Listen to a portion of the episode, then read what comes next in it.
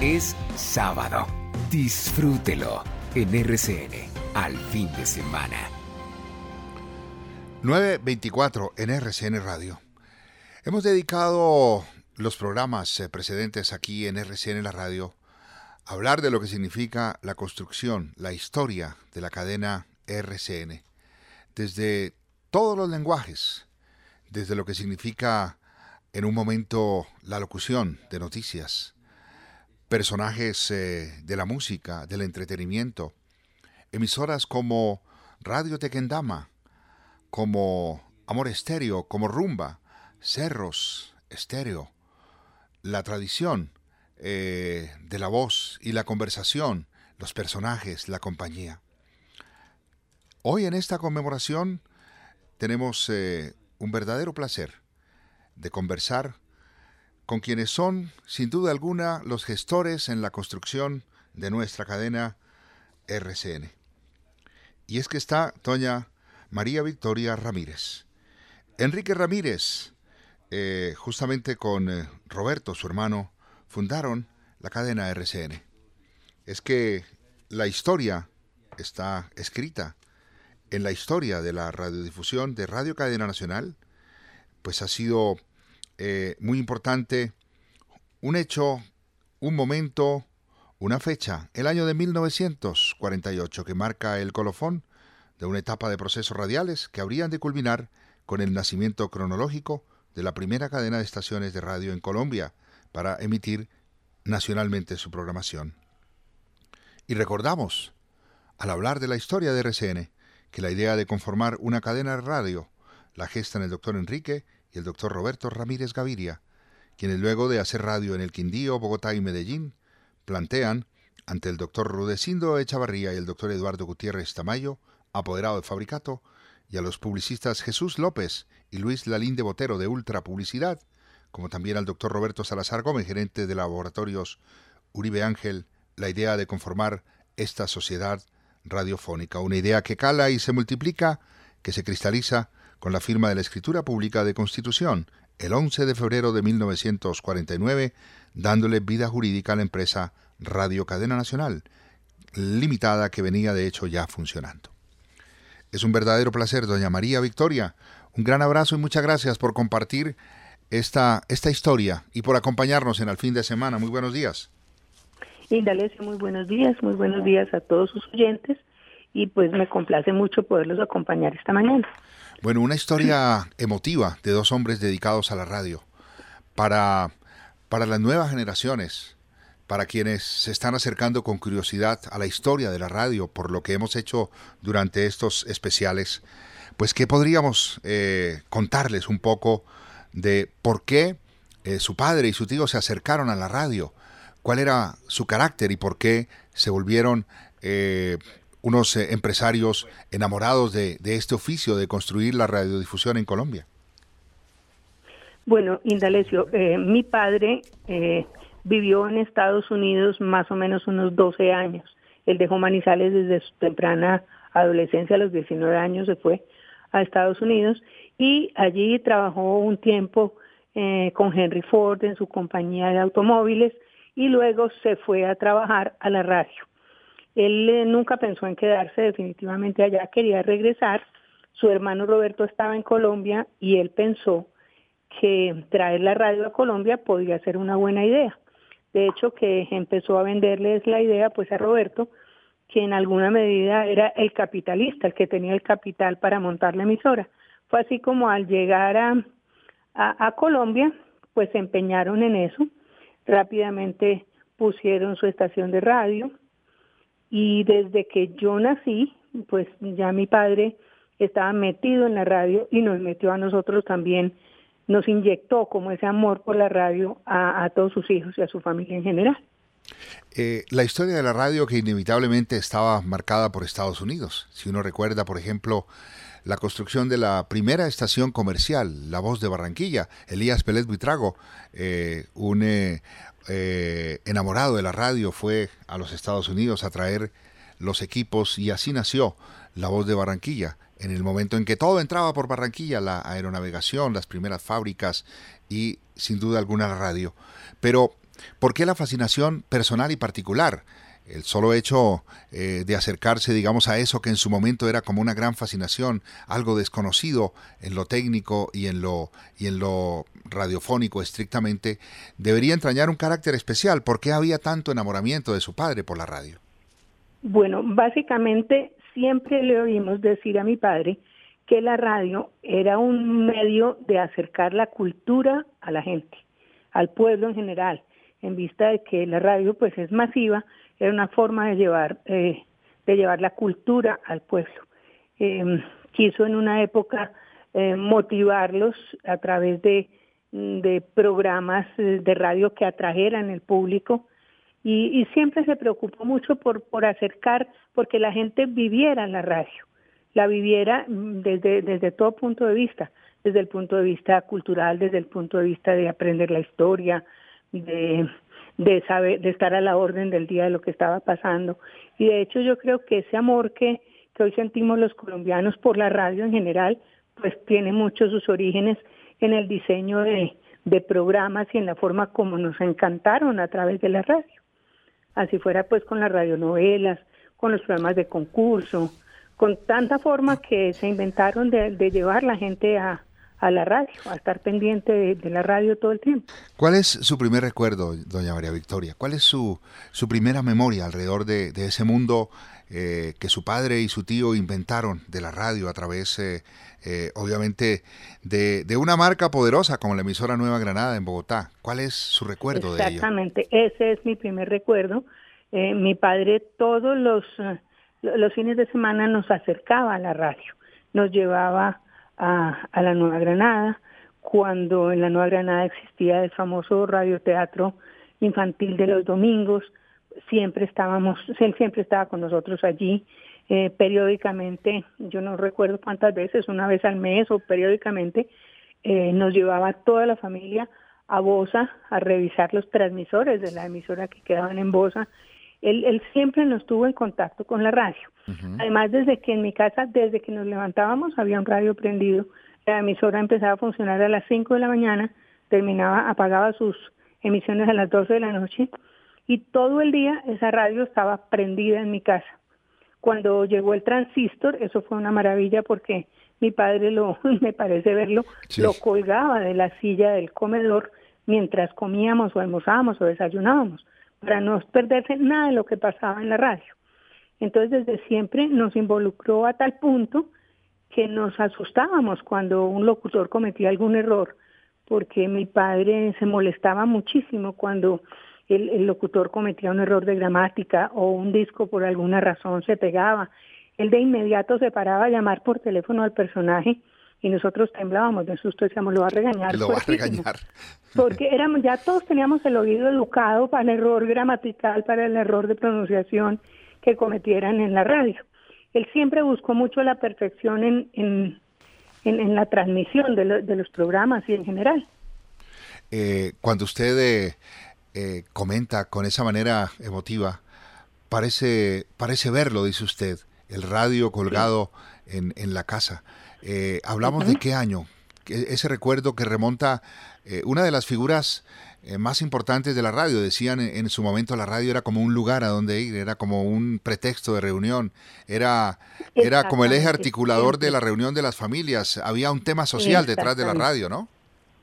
Siempre había un tema social de la radio en mi casa y yo recuerdo que en muchas casas de mis amigas cuando éramos niñas acá en Bogotá mm, había una habitación especial en la casa que era el cuarto del radio, era un equivalente a lo que es el estudio de las casas hoy en día donde está el computador y eso era, era el lugar donde estaba la radio.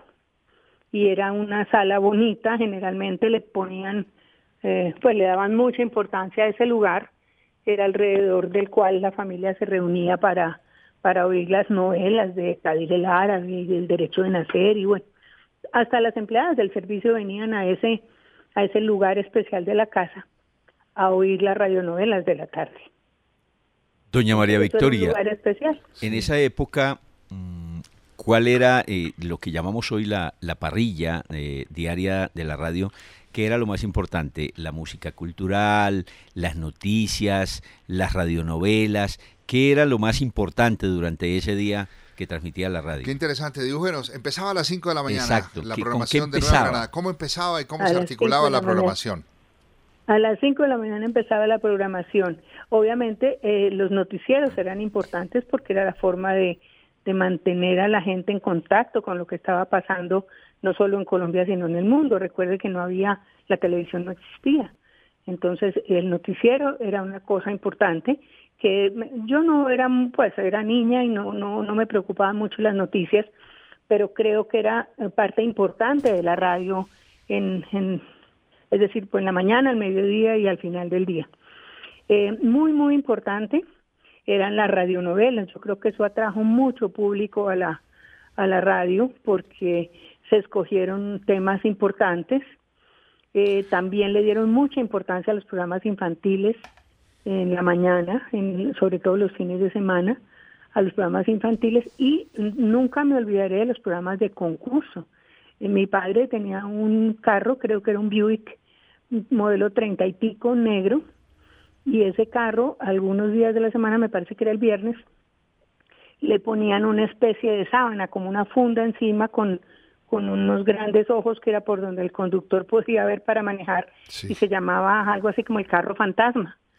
Y, y ese carro iba de casa en casa eh, haciendo un programa de concurso, eh, eh, algo así como, yo no me acuerdo cómo se llamaba, fulanito de tal toca su puerta. Y entonces el carro llegaba, estacionaba en una casa cualquiera, timbraba, y si esa familia tenía, estaba oyendo la radio en ese momento de RCN, pues entraba a un concurso y ganaba premios. Entonces para nosotros de niños pues era fascinante ver que el viernes por la noche el carro de mi padre lo disfrazaban de fantasma y se lo llevaban a, hacer el concurso de RCN. Entonces era una forma que él siempre buscó de estar muy cerca, de, de acercar mucho a la gente a la radio, para, para a través de la radio llevarles las noticias del día a día, la cultura. Me acuerdo que él quiso en un momento mm, llevar la ópera, entonces pues le vinieron encima, le dijeron que cómo iba a, llevar la ópera a un pueblo que no entendía de ópera. Sí. Entonces él, dijo, bueno, entonces empecemos por la zarzuela. Y fue un gran amigo de llevarle la zarzuela al pueblo colombiano como una manera de empezar a ponerlo en contacto un poquito con, con la lírica, me imagino. Doña María Victoria, eh, ¿qué programas recuerda de ese momento? Le preguntaba a Jaime Orlando un poco de la parrilla. Nos ha hecho un recreo sobre el tema de las noticias, sobre la radionovela, seguramente el derecho de nacer, recordaba usted, ¿cierto? De la cubana el derecho de nacer. Pero como en esa época, pues no era importante como hoy eh, cuál era el programa más sintonizado, porque en esa época no, no interesaba mucho no ese tema. Carne, eh, exacto, no había carne, ese tipo de cosas. Pero siempre, de todas maneras, debería haber un programa que eh, era más escuchado durante el día, ¿se acuerda? no, tal vez no recuerdo así como en un programa especial, especialmente escuchado, no, como le digo en mi casa particularmente, pues todos los programas, porque el radio no se podía apagar, estaba prendido todo el día, de hecho había radios en en distintos lugares de la casa y por eso recuerdo con mucha emoción la llegada del transistor por allá en los años 60, porque mi papá pues ya podía ese radio moverlo por toda la casa, ya no teníamos que tener siete u ocho radios prendidos que además fundían los tubos permanentemente por estar siempre prendidos. Entonces, en mi casa había un buen stock de tubos para poder reponer el, el, el tubo que se quemaba en la radio. De hecho, uno de esos primeros radios que hubo en la casa lo tengo yo aquí conmigo y todavía funciona y, prende y se puede sintonizar y todo. ¿Cuál es, eh, eh, tal vez eh, para el espíritu de lo que estamos intentando recordar, de, de, construir la historia de RCN 70 años? ¿Cuál es, tal vez desde esa emotividad con, los, con la que nos cuenta todo lo que vivió, ¿Cómo podría definir de alguna manera el aporte de, su padre, eh, de, su, de su tío, de Enrique y de Roberto frente a la construcción de la radiodifusión en Colombia? ¿Cómo de alguna manera usted podría, desde esa parte emotiva y desde, desde la cercanía, desde la emoción con la que nos cuenta todo, cómo podría definir su aporte para la radio en Colombia? Bueno, pienso que un aporte importante en su momento fue, por ejemplo, la construcción de los transmóviles para poder transmitir a distancia. Eso para mi papá significó muchísimo, eh, que, que él pudiera colaborar en la construcción de ese equipo móvil que podía moverse por todas las carreteras del país para transmitir con Carlos Arturo Rueda una vuelta a Colombia o cosas de esas. Para él eso fue realmente importante. Le, trajo muchas satisfacciones personales y, y, quedó muy contento de ver que ya la radio no era una cosa estática, sino que podía moverse. Ya no tenía que disfrazar el carro de fantasma para eh, llevar el señor a, a las casas a la distancia, sino que podía hacerlo a través del Transmóvil. Yo pienso que eso para él fue una cosa muy, muy importante. Otra cosa importante para él fue apoyar lo que él consideraba el talento nacional y darle impulso a través de su emisora a, pues a tantos artistas que había eh, nacionales y además internacionales, que también trajo muchos, que recuerdo, por ejemplo, Juan Legido, el cantante español. Español, Juan Legido. Él venía a Colombia y mi padre lo invitaba un domingo a un almuerzo familiar en la casa donde mi madre hacía un ajiaco y nos sentábamos a almorzar con Juan Legido. Eh, él, trató de acercar mucho toda esa gente también a Colombia, eh, los artistas internacionales, Alfredo Sadel, bueno, no recuerdo, eran, fueron muchos los que trajo eh, para, para interesarlos por nuestro país y que también eh, ellos conocieran algo de Colombia y lo pudieran transmitir a sus países de origen. Y obviamente... recuerdo que lo hacía con mucho cariño también. Con mucho cariño. Siempre, eh, hoy que estamos recordando esta épica de la radio, doña María Victoria, obviamente tiene que recordarse el momento en el que el pretexto de el cubrimiento de un evento se convirtió en RCN. Radio Cadena Nacional. Radio Cadena que nació con ocasión del primer Congreso Eucarístico en 1948, ¿cierto? 1948, y, y, recuerda cómo, cómo fue eso, porque es curioso, eh, obviamente hay que analizar un poco el momento, ¿cierto, doña María Victoria? Un momento político difícil, un momento en el que había una gran crispación por la violencia y obviamente estaban en el escenario los acontecimientos del, del, del, Bogotazo y tal vez la radio era una catarsis. Primero, obviamente, la vuelta a Colombia. Y esto, por ejemplo, que era un evento católico de reunión, era como integrar a la gente alrededor de la fe. ¿Y, recuerda, por ejemplo, cómo ocurrió eso? No, yo recuerdo, por ejemplo, que era tan importante la radio que cuando el 9 de abril, que el gobierno tomó la emisora Nueva Granada, a Roberto, que era, mm, digamos, el, el, el presidente de la compañía, lo cogieron preso y se lo llevaron a Medellín a la cárcel. A mi padre lo cogieron preso también, pero lo dejaron en un zarzo de la emisora, porque el gobierno necesitaba la emisora para comunicarse con nosotros. Y mi padre era el que era capaz de, digamos, de prenderla, de apagarla, de hacer esa parte técnica. Entonces, a, él ese día, el 9 de abril, eh, a un empleado de su confianza, viendo la revuelta que había, le entregó la plata que pudo recoger en la emisora, dijo que se viniera a la casa y le dijera a mi mamá que se fuera para Manizales con los hijos, eh, mientras él se podía comunicar con ella. Mi mamá de inmediato nos, nos fuimos para Manizales, pero nos quedamos sin saber qué pasaba con mi papá. Él estaba, no, no sabíamos nada de él, muy angustiado sin saber si estaba muerto, si estaba vivo, si estaba preso. Y eh, yo era muy pequeña, tenía dos años, dos años y medio, pero eh, el, la radio pues también siempre estaba prendida donde mi abuela en Manizales y, y, un día yo dije, mi papá me está llamando. Mi papá me llamaba a mí con un silbido especial, que decía María Victoria, pero silbando. Entonces yo oía ese silbido. No me creían, simplemente pensaban que estaba angustiada porque mi papá me estaba haciendo falta, hasta que pusieron a ponerle cuidado y efectivamente fue la forma como él pudo avisarle a la familia que estaba vivo y supimos que estaba en la emisora, porque cada vez que venía a prender la emisora, me silbaba y cuando la iba a pagar por la noche volvía a silbar. Como diciendo, estoy bien, estoy bien. Como diciendo, estoy bien y estoy en la emisora. Y en esos días, doña María Victoria, la emisora, en esos días de revuelta en Bogotá, en esos días la emisora eh, tenía su programación normal o, debido a ese... Eh, no, no había nada de programación normal, la emisora la tenía el gobierno. Fueron intervenidas todas, sí.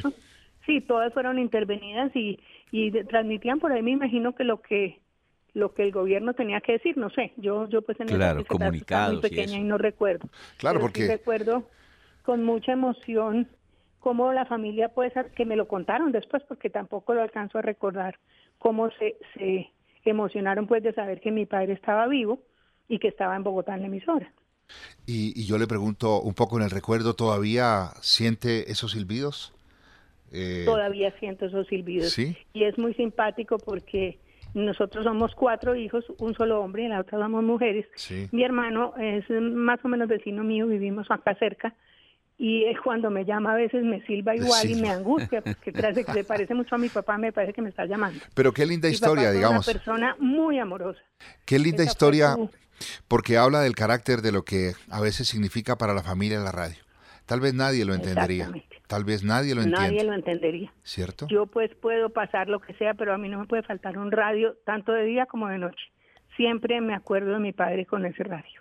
Y en la casa todos somos así, muy adictos al radio, por decirlo de alguna manera. ¿Y cuál fue la canción eh, más importante que usted recuerda de elegido? Tal vez su papá le dedicó alguna, por ejemplo, que se llame Mi Niña Bonita. no, nunca me dedicó ninguna canción, no, pero sí tenía varias canciones que que le gustaban mucho. Le gustaba mucho, mucho Felipe Pirela, por ejemplo. Pero, por ejemplo... Mucho Felipe. Ahora, con el tiempo, mi, mi padre, eh, otra cosa, mi padre, cuando yo nací, mi papá ya tenía 40 años, o sea que que para eh, nosotros mi papá siempre fue más un abuelo que un papá.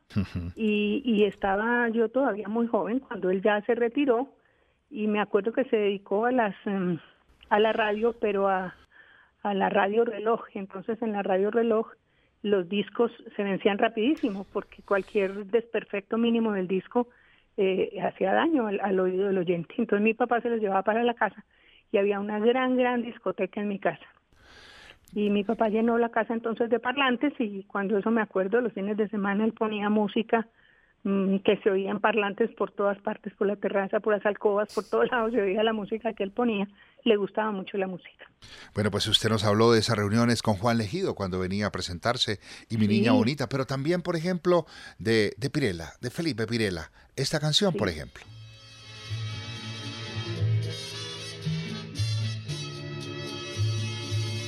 Únicamente tú eres el de mi ser, porque al faltarme tu querer, me muero de inquietud.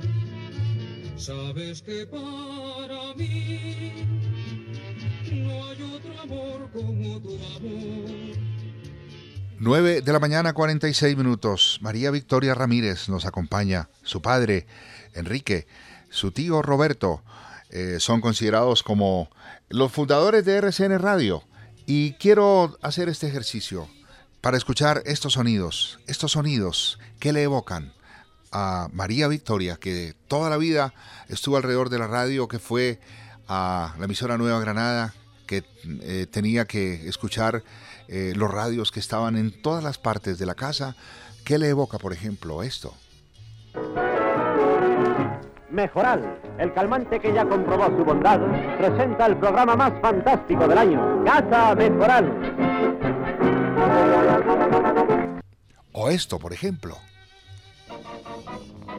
Club de la Juventud se inicia por su cadena Gran Sonar.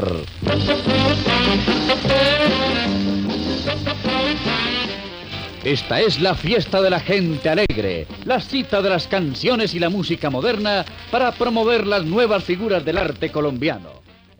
Y esto, por ejemplo, esto que habla de otro momento, un, eh, un momento más cercano de la historia de la radio en RCN. Una, dos y tres. Aquí estamos otra vez. El corcho. Y algo que tal vez está en el recuerdo más cercano de todos los oyentes. Con ingenio y con humor, Colombia piensa mejor. Un Señal de enlace RCN para todo el país.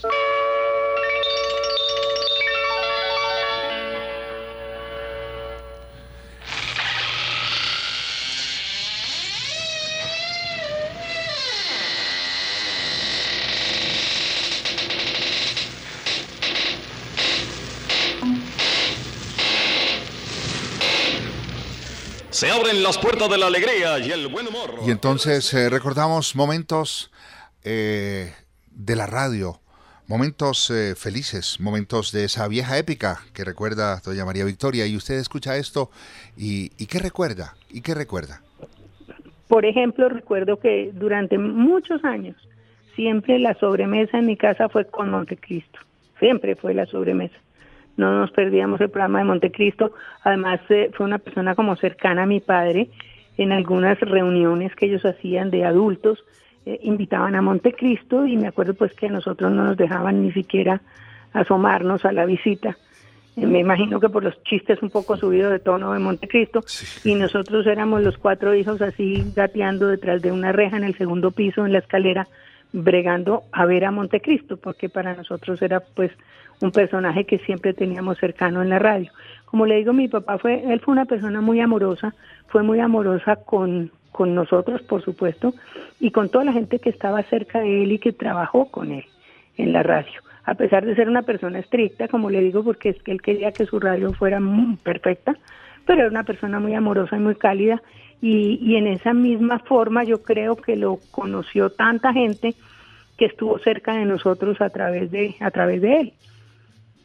Y hoy, por ejemplo, estamos recordando esto porque en un libro que recoge la historia de RCN, se lee el primer gran cubrimiento y dice RCN nació como cadena con ocasión del primer congreso eucarístico realizado en 1948 en Cali. Enrique y Roberto Ramírez, empresarios quindianos dueños de la emisora Nueva Granada en Bogotá o RCN Bogotá, se unieron con Radio Pacífico de Cali para transmitir el Congreso para ambas ciudades. Pero ante la trascendencia nacional del evento aparecieron numerosas emisoras de todo el país interesadas en transmitirlo.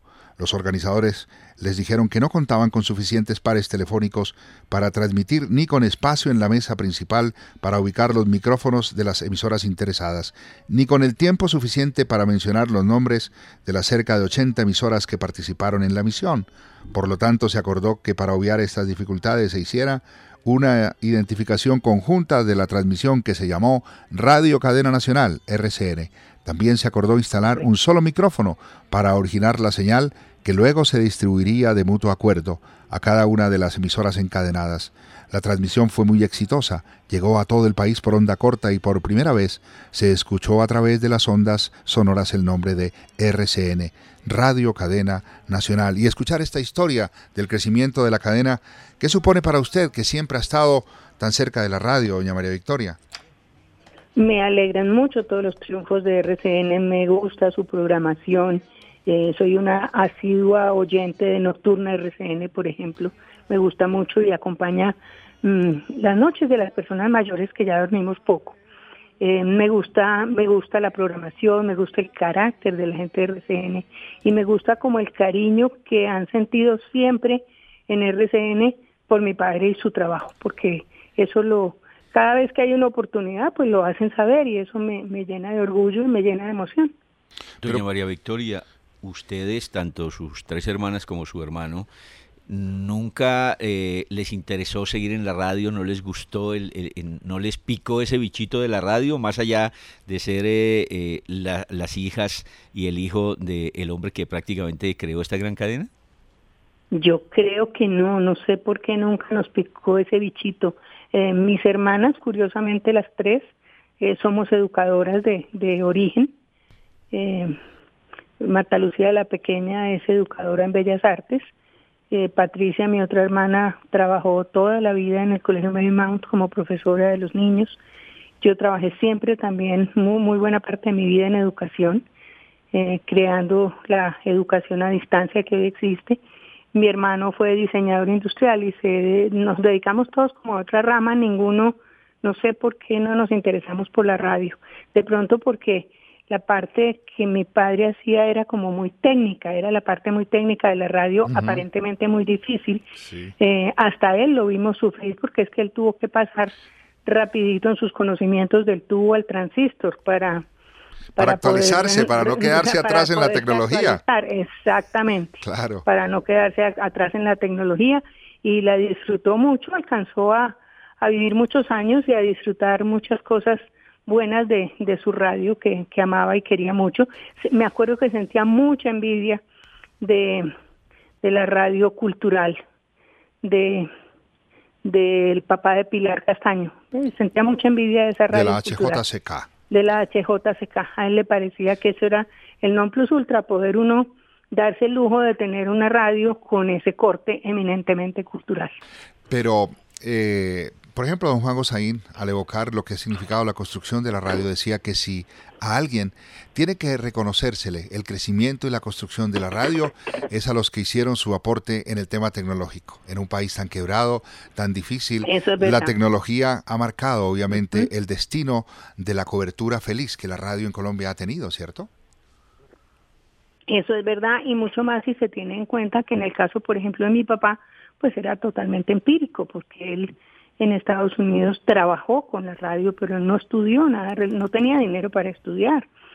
Él solamente lo que aprendió trabajando y, y los conocimientos pues que él podía adquirir de autodidacta le gustaba mucho, era muy inquieto intelectualmente, le gustaba mucho leer, le gustaba mucho cuando llegó pues la televisión y la televisión por cable que trajo tantos programas ricos como de recordar la historia de todo eso le gustaba mucho, era muy culto.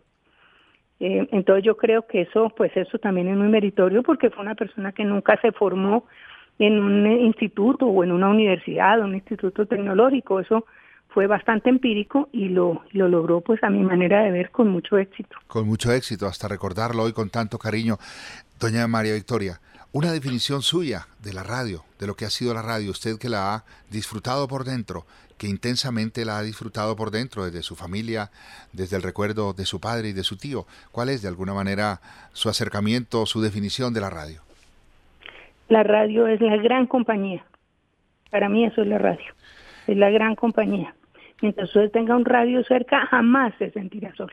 ¿Y qué piensa, por ejemplo, de las nuevas maneras? Hay quienes dicen que la radio ha cambiado tan eh, demoledoramente que incluso eh, dicen, la radio incluso se puede escuchar, como si esa no fuera su naturaleza, pero eh, hay quienes dicen ahora no es radio, es eh, sonido. En fin, la radio está en Internet, la radio es global, a veces en otras épocas. ¿Cómo, cómo mira esa evolución?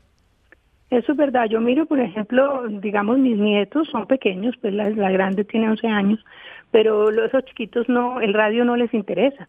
Para ellos no hay nada como un iPhone o un iPad o algo que les pueda tener ese contacto visual también que es muy importante. Entonces me da pesar que con las futuras generaciones se vaya a perder la radio. Yo pienso que ha hecho una cosa importante, que es meterse también en esas redes sociales. Porque si usted quiere ver la repetición de este programa, pues lo busca y ahí se lo muestran además. Y yo creo que eso, eso va a ser importante para que no se pierda la radio. ¿Cuál era en todos los tiempos? Usted nos mencionó, por ejemplo, Nocturna RCN en estos tiempos, pero en todos los tiempos, en su memoria desde chiquita, eh, cerca de la emisora Nueva Granada en Bogotá, la casa matriz de RCN Radio, ¿cuál, es, ¿cuál ha sido durante toda la historia su programa favorito, el suyo? Durante toda la historia. Pues yo no sé, pero viéndolo desde, desde mi edad, desde mi ancianitud, porque ya soy una anciana prácticamente, pues yo diría que los programas de la noche acompañan muchísimo, sirven de ayuda, ayudan a la gente, em, a todo el que necesita algo están pendientes. Yo creo que son programas que no debieran dejar morir. Por ejemplo, una de las angustias más grandes es el fin de semana, que no hay nada que oír en la radio por la noche. El fin de semana por la noche por los programas son bastante deficientes. Vamos a hablar con Julián porque él está interesado también en hacerlo el sábado y el domingo en la madrugada. Eso sería maravilloso, que no nos abandonaran a los a los trasnochadores. ¿Cuál es? Eh, según, le oigo yo a Julián, somos muchos. Muchos, y hay muchas olas. ¿Usted de qué ola sería, por ejemplo, según Julián Parra? Hay las olas eh, azules, amarillas, blancas, de todos los colores. ¿Usted, por ejemplo, de cuál, de cuál ola sería? Yo sería de la ola azul. De la ola azul. Yo sería de la ola azul. ¿Cuál es el recuerdo como hija más intenso, más bonito. Ya nos ha hablado algunos recuerdos relacionados con la radio, el silbido de su padre, eh, la memoria eh, de, lo que pasaba con él como un hombre que los acercaba a la emoción de escuchar la radio. Pero como, como hija, ¿cuál es su recuerdo más, más bonito, más intenso de él? Como hija, mi recuerdo, tengo tantos recuerdos bonitos, pero tal vez, tal vez uno de los recuerdos más bonitos fue cuando nació mi primera hija, que él muy, muy emocionado eh, me dijo, nunca, eh, primero pensé que no iba a ser padre y jamás, jamás me imaginé que iba a ser abuelo. y no podía parar de llorar. Él pensaba que como se casó pues ya casi de 40 años, él nunca iba a ser abuelo. Entonces eso le emocionó mucho. Y cuando una de esas hijas mías, no esa sino la segunda, se graduó de bachiller, que él vino a Bogotá a ese grado de bachiller, él no podía creerlo, él le parecía que, pues, que, que, que, estaba en otro tiempo, ¿cierto? Que estaba en otro tiempo, exactamente. Claro. Sí, eh, precisamente esta semana cumplió 24 años de muerto y nos hace pues la falta igual que la que nos, la, mejor dicho, como el primer día, pues tenemos. Pero pero ha sido muy emotivo conversar con usted. De verdad que le agradezco en el alma y a nombre de todos los oyentes en RCN. Recordar. Y a usted, Indalecio, muchas gracias porque eso es muy grato que ustedes todavía se acuerden de, pues de mi padre y sus hazañas. Pero cómo no hacerlo, es, es, un, es un deber moral, de verdad. Eh, a quienes estamos sentados aquí, a quienes estamos disfrutando tan cómodamente de esta belleza tecnológica que es la radio en este instante, obviamente nosotros tenemos el agradecimiento profundo. A quienes todavía sentimos emoción por esto, a quienes nos emociona hacer nuestro trabajo todos los días, obviamente nuestro reconocimiento eterno por, por la tarea de su padre y a usted por la emoción y por el cariño de compartirlo en al fin de semana, María Victoria. Gracias. Muchas gracias a ustedes y que tengan un feliz fin de semana. Usted me dijo que su padre no le dedicó una canción, pero tal vez hubiera podido dedicarle esta de Juan Legido, que estuvo tantas veces en su casa cuando venía a presentarse a los programas en la Nueva Granada. Quisieran tener un niño, luego les nace una niña, sufren una decepción y después la quieren tanto que hasta cambian de opinión. Es mi niña bonita con su carita de rosa. Es mi niña bonita, cada día más preciosa es mi niña bonita, hecha de nardo y clavel. Es mi niña bonita, es mi niña bonita.